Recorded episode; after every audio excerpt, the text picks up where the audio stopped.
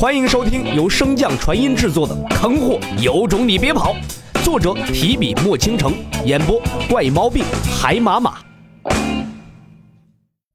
第四百二十九章再战诺顿。在洛尘的注视之下，原本压迫着湖水不断向下而去的阴阳图，似乎是受到了什么强大的阻力一般，顿时止住了推进的步伐。见状，洛尘眉头微皱。心念一动，身形顿时消失不见。与此同时，阴阳图的上方顿时涌现出巨量的神识之力。随着神识之力不断凝聚，洛尘的身形再次出现，手持长枪，重重砸落在阴阳图之上。伴随着他的身形一同下落的，还有那无边无界、重如巨山的神识之力。可令洛尘没有想到的是。即便自己施加了如此强大的力量，阴阳图还是一如既往的无法继续向下挪动分毫。洛尘手中的长枪向下一点，阴阳图上顿时散出一个拳头大小的光团。待那刺眼的光芒彻底消失之后，洛尘顺着那处孔洞看去，孔洞之下乃是两片颜色分明的世界，左侧的世界乃是尸山血海一般的恐怖景象。而右侧的世界之中则荒凉无比，唯有盘坐在小世界中央的血红色巨人以及身边繁奥无比的阵法，与小世界中的荒凉格格不入。洛尘对右侧这小世界的景象无比熟悉，但是左侧的小世界却是他第一次见。虽然他早在明水大陆和诺顿对决之时便曾经见到过诺顿的小世界。但是那个小世界和眼前的这个只有几分相似，要说相同，却是差上许多。看来和南宫明融合的这段时间，你也受了不少的影响啊，诺顿。洛尘虽然只是低声呢喃，但是那陌生的小世界中的南宫明似乎是听到了洛尘的话语一般，抬头向着那处孔洞看了一眼，露出了一个意味深长的微笑。洛尘深深地注视着眼前的小世界。心中稍一迟疑，便有了决断。随着他伸手一招，巨大的阴阳图开始迅速的缩小，转眼便化成了一座莲台般大小，承托着洛尘向着那血红巨人所在的世界冲去。当年他靠着修罗界曾经战胜诺顿，没理由今天会败。随着洛尘出现，血红巨人身体周围那些神秘的纹路也开始迅速的缩回。直到这些纹路彻底缩至血红巨人的身体中，他的眼睛猛地睁开，向着洛尘所在望来，眼神之中饱含幽怨之色，像极了期盼皇帝临幸而不得的嫔妃。感受到血红巨人的目光，洛尘不自觉地收回自己的视线。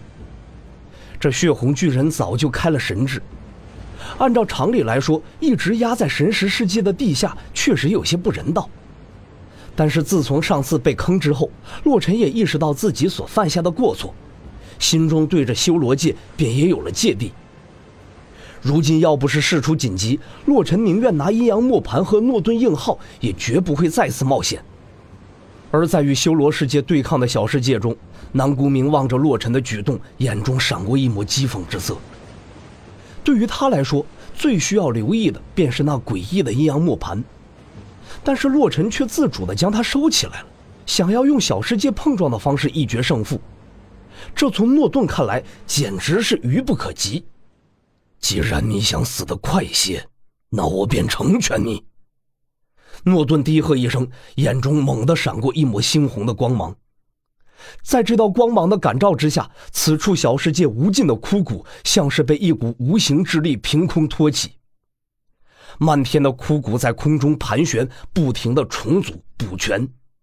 片刻之后，一个由人类、巨兽组成的枯骨军团便向着洛尘的修罗界进发而来。